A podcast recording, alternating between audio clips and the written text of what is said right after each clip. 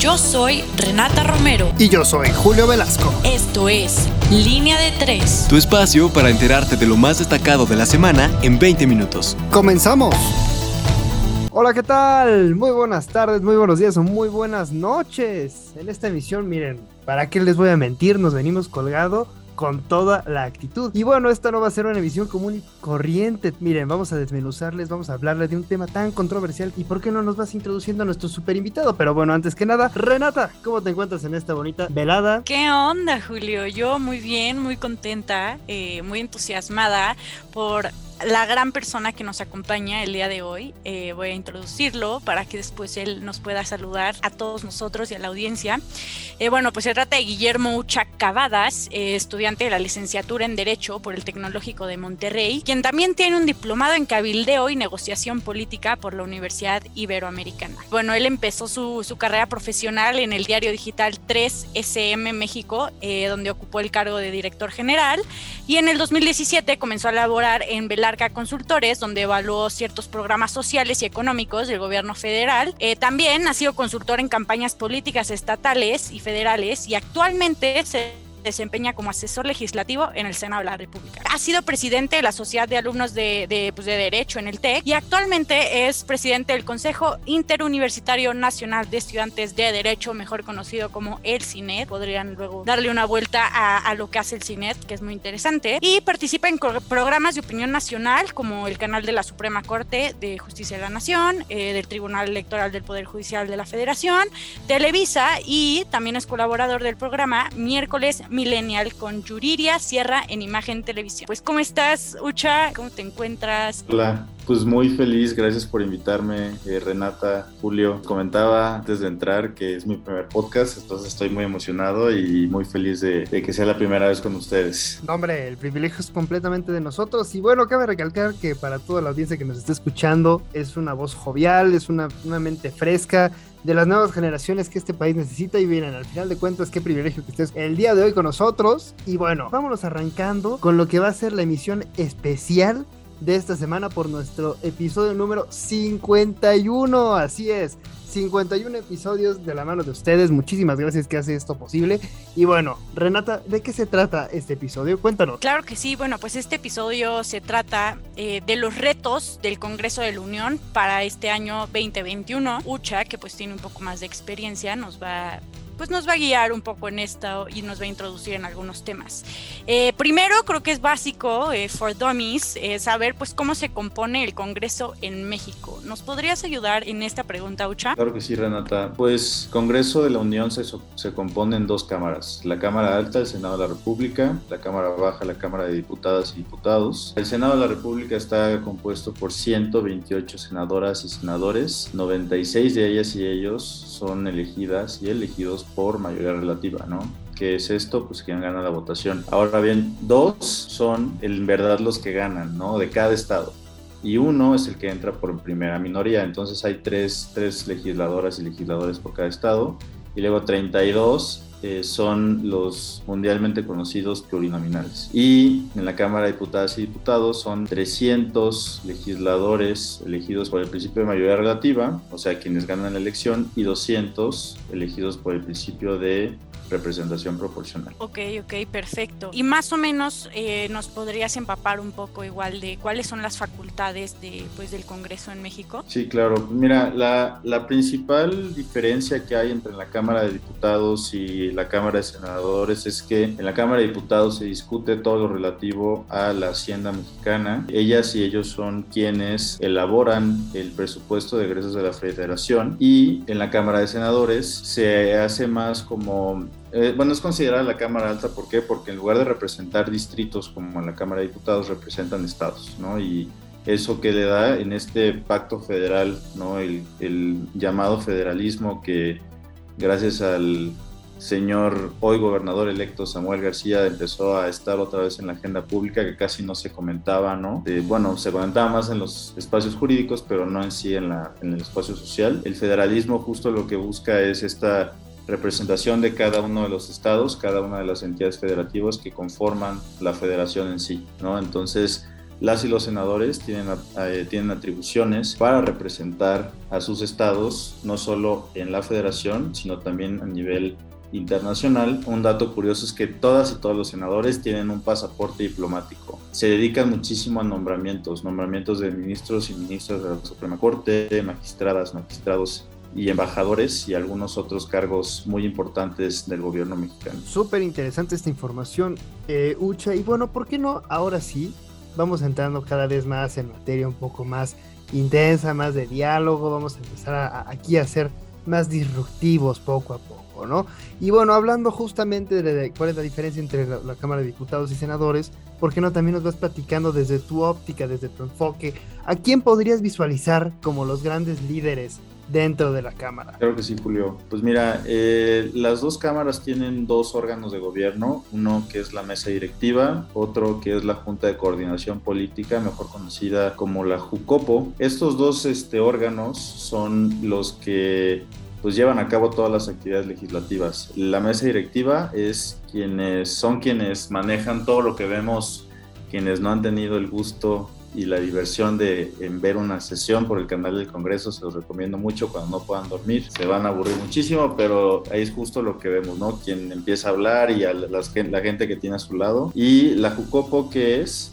Es un órgano que está presidido por el senador que representa al grupo mayoritario, o sea, en términos ya de nuestra actualidad, hoy es presidido en ambas cámaras por el senador y o diputado que es el coordinador de Morena en cada una de las cámaras, ¿no? Y después eh, la JUCOPO está integrada por el coordinador de Morena y los demás coordinadores de todos los grupos parlamentarios del, Congreso.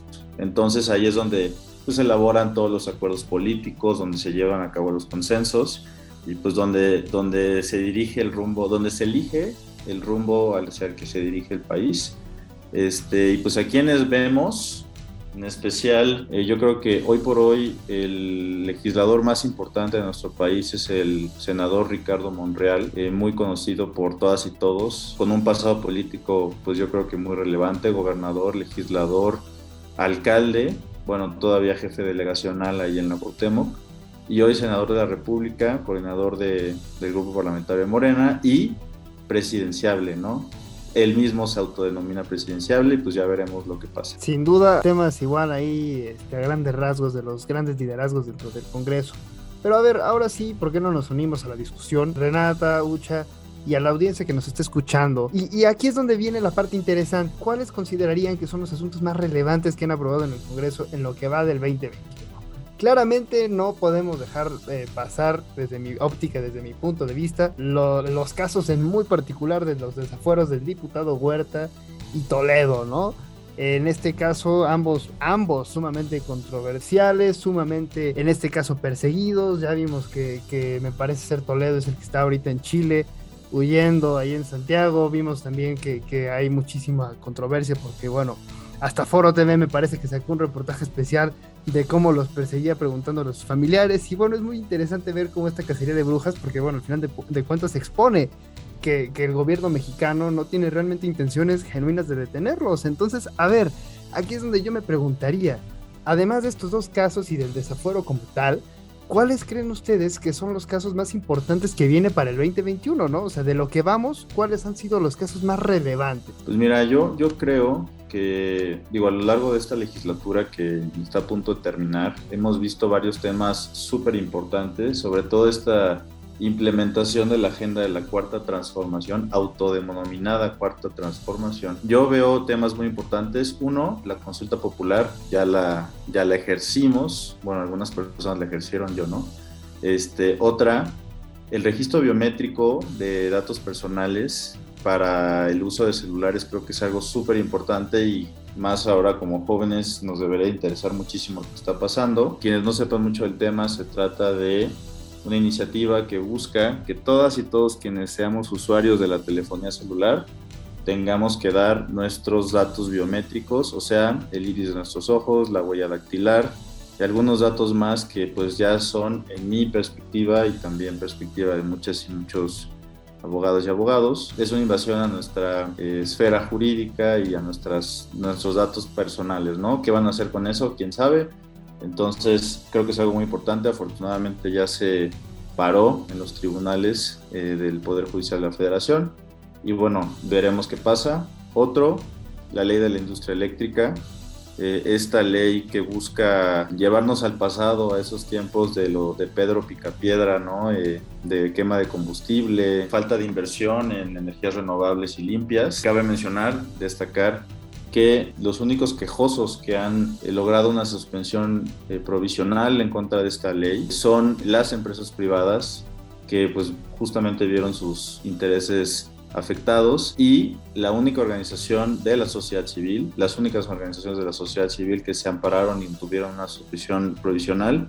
Somos un colectivo que se llama Jóvenes por Nuestro Futuro, que eh, está integrado por el CINED, ¿no? Entonces, pues como un ejemplo de todo lo que podemos hacer como jóvenes a favor de nuestro país. Y algo que sin duda es algo súper importante, el tema de la cannabis. Yo creo que ya en el 2021 veremos lo que pasa, ¿no? Para que ya Digo, yo no fumo, pero me sumo, que ya haya por fin una reglamentación acerca de este tema importante. Pero, o sea, ¿cuál es la verdadera razón? Ahorita que mencionabas lo de la cannabis, este, me llama mucho la atención, ¿no? Por, por lo que eh, recientemente pues discutió la, Suprema Corte de, prácticamente ya la, declaración, ¿no? Ya literal obligando al Congreso a que se ponga las pilas de que ya, ya te di suficientemente tiempo para, pues, para legislar esto.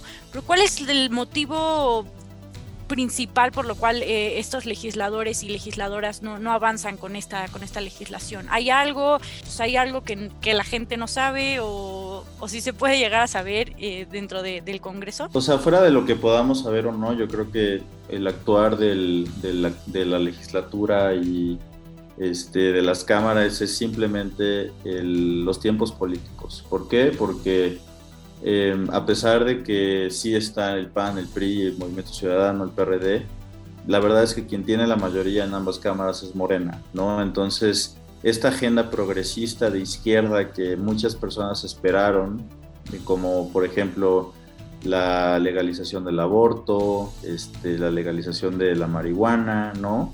Pues está, está parada, ¿por qué? Porque vemos que en la realidad Morena no es tan de izquierda, ¿no? Y justo tiene este miedo a perder un gran porcentaje de su votación si es que llegase a aprobar este tipo de, iniciativas. Entonces, pues fácil y sencillo. Ellas y ellos, Morena como partido, decidieron no legislar a favor de la legalización de la cannabis, esperar el mandato constitucional por parte de la Suprema Corte de Justicia y ahora sí decir, pues no fui yo, me obligaron, ¿no? Lavándose un poco las manos y obligan, y ahora sí, pues teniendo que sacar algo que, pues quien bien lo han dicho las y los expertos, está hecho con las patas y justamente no protege los derechos de las y los consumidores. Y a ver, ahí también soltaría una pregunta al aire, ¿no? Suena muy interesante justo esta parte, pero a ver, ¿cómo es que a nosotros como, como ciudadanos comunes y corrientes nos afecta este tambaleo político, ¿no? Este esta falta de ideología por parte de los partidos, que bueno, supuestamente empiezan siendo de izquierda, de izquierda progresista, y a la mera hora ya terminan sin tener una ideología clara, ¿no? ¿Esto realmente afectará a la democracia? ¿Lo afectaría? ¿No lo afectaría? Y aquí es donde viene mi siguiente pregunta que me gustaría soltarle. ¿Quién o qué es el peor enemigo para el Congreso hoy en día? Pues mira, yo creo que sin duda nos afecta muchísimo, muchísimo a la democracia nacional ¿Por qué? Porque la idea teórica del partido político es justamente la búsqueda de la pluralidad de ideas y posiciones, ¿no? Viéndolo desde una perspectiva pues muy, muy teórica, tendríamos que tener un partido de izquierda, uno de derecha, uno ambiental, eh, uno pro libertades, uno en contra de ciertas libertades. Y lo único que vemos es eh, un grupo de partidos a favor de una cosa y solo una cosa, que es el lograr alcanzar, alcanzar y mantener el poder, ¿no? Y eso pues nos afecta muchísimo porque como ciudadanía, como país, en lugar de estar progresando socialmente, estamos detenidos en una época que ni es pasado, ni es futuro, ni es presente, ¿no? Es una mezcla ahí de, es un licuado de proteína pues como que vegano y con un poquito de de producto animal que simplemente nadie digiere. ¿Y quién es, en mi opinión, el principal enemigo del Congreso? El mismo Congreso, definitivamente. O sea, la labor legislativa ha degradado, se ha degradado muchísimo, yo creo que va en decadencia, porque la labor teórica del legislador, de la legisladora, es justo estar cerca de la gente para escuchar la dolencia de la ciudadanía y, y así llevarlo a la Cámara y generar acciones que ayuden a la ciudadanía.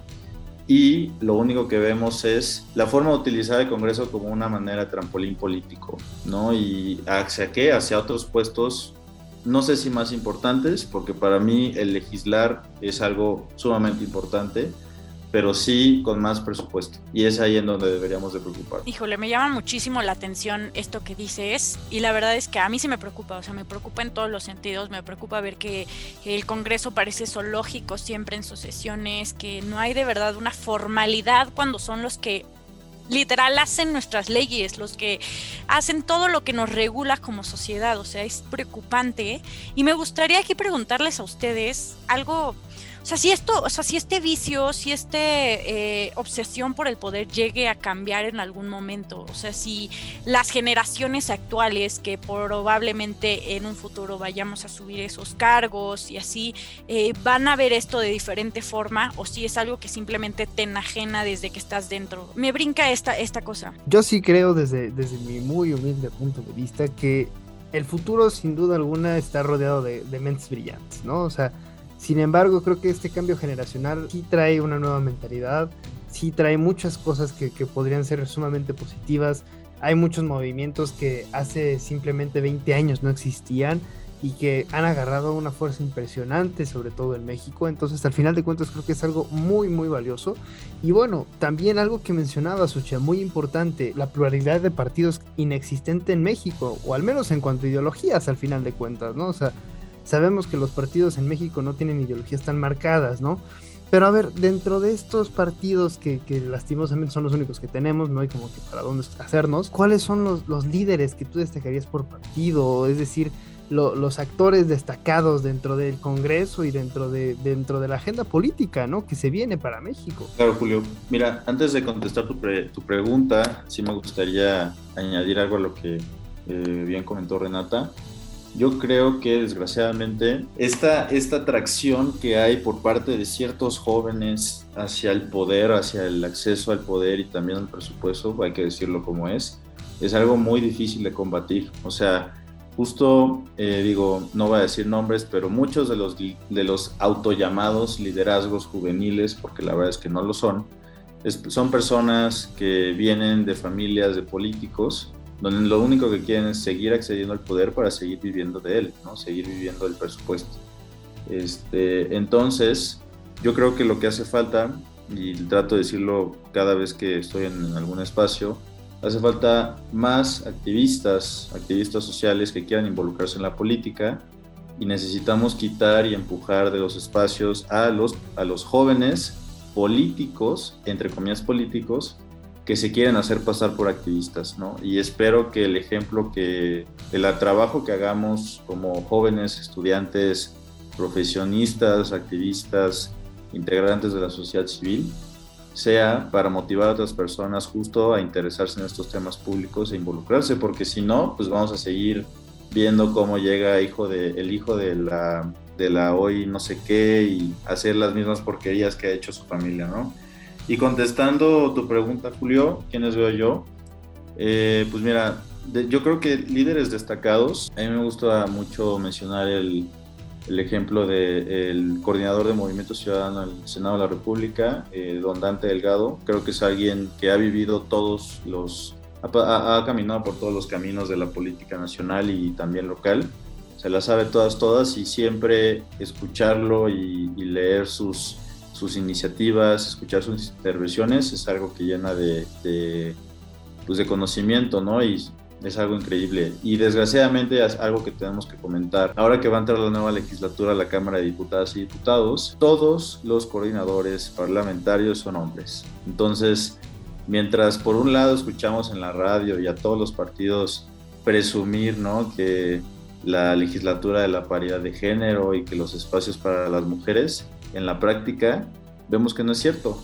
¿Por qué? Porque los siete, seis partidos que van a tener grupos parlamentarios en la Cámara de Diputados, todos van a estar dirigidos por mujeres. Y digo, no sé ustedes, pero creo que podrán eh, estar de acuerdo conmigo en que me parece imposible pensar que no hay una mujer ¿no? que se destaque o que tenga una trayectoria y experiencia lo suficientemente buena como para dirigir los esfuerzos de un partido en una Cámara.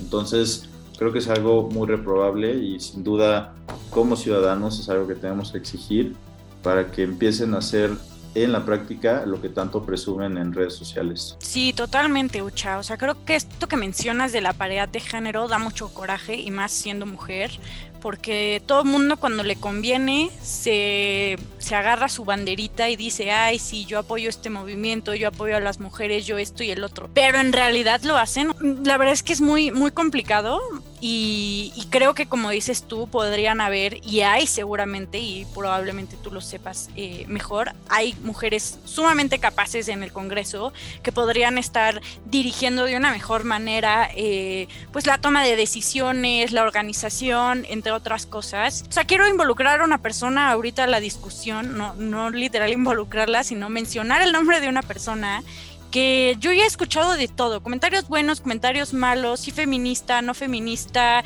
usando el movimiento, aprovechándose del movimiento y, quiero saber pues tu opinión, igual la, la, tuya Julio, sobre Alessandra Rojo de la Vega. Eh, no sé, no sé si me estoy metiendo aquí en un tema que no, pero pues sí me gustaría pues conocer ¿Qué opinan ustedes al respecto? Claro, Renata, pues mira, el tema de Alessandra Rojo de la Vega es un tema yo creo que muy que podemos ejemplificar sobre todo lo que hemos platicado a lo largo de, de este episodio, que por cierto felicidades por su episodio más de 50, qué increíble.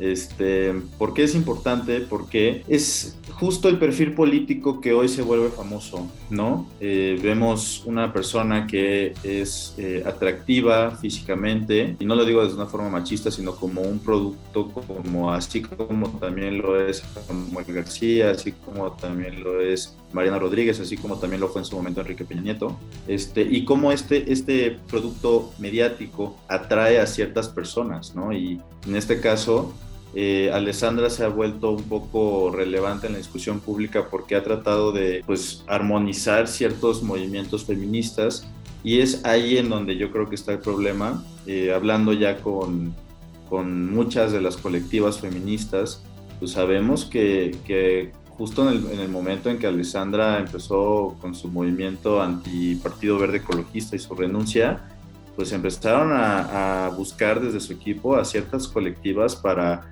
tratar de regenerar su imagen pública, ¿no? Es algo que casi nadie sabe, pero ya ustedes lo podrán comentar. Este, ¿Y por qué es importante? Porque es justo lo que como jóvenes tenemos que evitar, ¿no? Es, es necesario que empecemos a generar una conciencia crítica más elevada simplemente ver un reel en Instagram y ya que por ese reel dar nuestro voto, nuestro apoyo político. Es, es tiempo que Así como nos involucramos cuando fueron las audiencias de Félix Salgado Macedonio en el tribunal, así también nos metamos a ver los, el canal del Congreso, las sesiones de la Suprema Corte de Justicia y empecemos a participar en la sociedad, porque si no, pues van a seguir teniendo los espacios ese tipo de personas que nada más están vendiendo para qué? Pues para seguir accediendo al poder. Entonces, pues invito muchísimo a todas las y a los jóvenes que nos están viendo a que vayan un poquito más allá.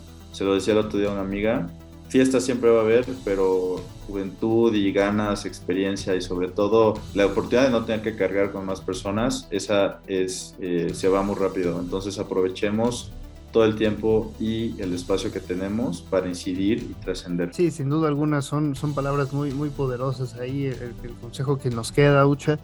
Y bueno, yo nada más a manera de cierre, sí, sí creo que ya encarrerándonos un poquito más. Pero a mí lo que me queda mucho es esta parte, ¿no? De, de como jóvenes tenemos la obligación de estar informados, la obligación de hacer eh, algo, porque al final de cuentas ya próximamente, si queremos un cambio en nuestro país, eh, tenemos que empezar a trasladarnos, a, interesarnos sobre todo en, la materia política, lo que mencionaba, ¿no? O sea, dejar de creer que esto es para las personas que, quieren ser políticos, que quieren ser eh, abogados, etcétera, etcétera, sino más bien es un tema que nos involucra a todos como ciudadanos. Y bueno, todo lo bueno tiene que terminar, ¿no? Y así es como esta emisión número 51 está llegando a su fin. No olvide por favor seguirnos en nuestras redes sociales, arroba entre comillas digital, en Instagram, en Facebook, entre comillas. Y bueno, Renata, ¿cuál es nuestro sitio web para que también nos vayamos informando? Claro que sí, este, nos pueden encontrar como entre comillas digital.com y hay muchísimos artículos de opinión por parte de todo el equipo de entre comillas.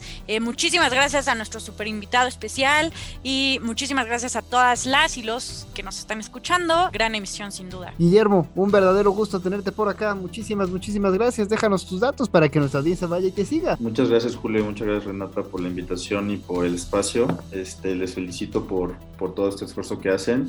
Y pues a mí me pueden encontrar en todos lados como Guillermo Ucha C. Ucha como, como Ucha te escucha, ¿no? Para que se rían un ratito. Muchas gracias. Hasta la próxima.